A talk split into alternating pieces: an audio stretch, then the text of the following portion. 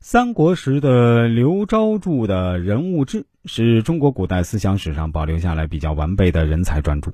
在这部著作中，刘昭把人分为兼德、兼才、偏才三类，即德行高尚者、德才兼备者和才高德下者三类。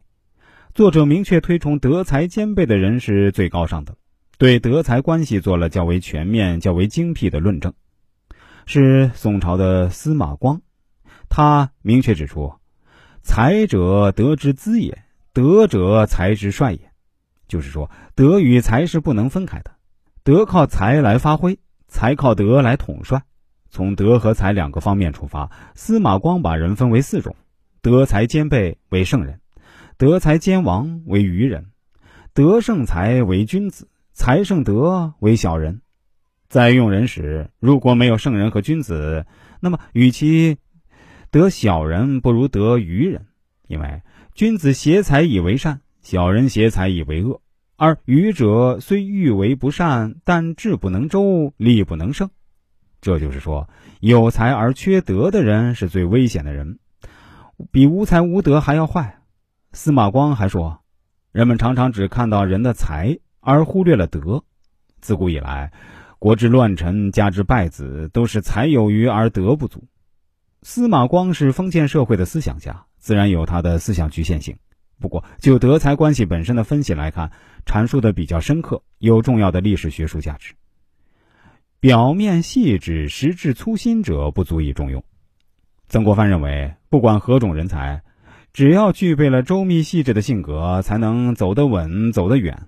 想要有所建树的人，在做事的过程中，千万不要看不起那些简单的事情。不要忽视那些被他认为很容易做的细节和细致的功夫。一个人能够将简单之事做到位，这便是不简单。大家都认为很容易的事儿，若你能认真严谨的做好，这便是不容易。一个人的性格是在生活中逐渐形成的。所谓“不积跬步，无以至千里”。每个人平时的一言一行都会形成习惯。好的素质不是一天养成的，需要不断的积累。细节体现着人的综合素质，更能体现一个人的性格。有时看似简单的一件事儿，却可以反映出不同的人不同的态度和其性格。一个性格严谨细致的人，总会考虑应该怎么做，要怎么做才能把事情做得令人满意。注重细节，做出来的事情一定能抓住人心。虽然一时也许无法引起人的注意，但久而久之，这种态度形成习惯后，一定会给你带来巨大的收益。中国向来不缺少雄才大略的战略家，缺少的是精益求精的执行者，缺少各类管理制度，缺少的是对规章条款不折不扣的执行。不注意细节的决策和实行，必将使悲剧上演。细节中潜藏的魔鬼，既可以将你送入天堂，又可以把你引入地狱。有的人因为注意细节而崛起，有的人因忽视细节而落败。一家大型企业的人事部准备招聘一名资源管理部主管。招聘当天，现场人满为患，散落一地的废纸被应聘人员踩得杂乱不堪。接近尾声时，招聘方的人事经理看见不远处一个人正在边走边捡地上的废纸。当他来到经理面前，这位经理问他为什么要捡这些废纸，他们已经是被利用过的。他回答说：“尽管这些纸已经被利用了，可是另外一面还可以再用。”这样扔掉太可惜了，这位经理才浮现出欣慰的笑容。原来这么多应聘者中，没有一个注意到这些细节，而这个细节正是招聘者设置的一道无声的考题。由于资源管理部的主管就是负责管理资源、避免浪费的，在诸多应聘者中，一开始那么多人，没人注意把废纸捡起来等着再利用。的确，这位人事经理也很心烦。不用说。只有这个捡废纸的应聘者得到了这个职位。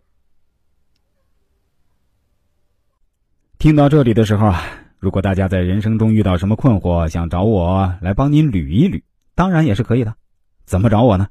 您可以添加一下我的 QQ 号：幺四七五三三六幺零零，这是一个十位数的 QQ 号。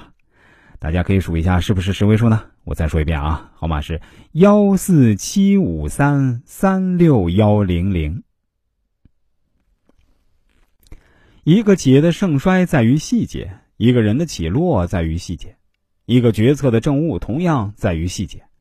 关注细节中潜藏的那个魔鬼，并非所有人都能够做到。而既然是魔鬼，当然就有他该拥有的威力。天堂和地狱的归属，只凭他一个指头就可以划定界限。我们再来说说，慎重周密者可堪重用。做事不慎重、不周密，粗枝大叶，只图眼前瞬间的快乐，不考虑自己的行为对今后的影响。曾国藩认为，这样的人注定是不会有什么突出成绩的。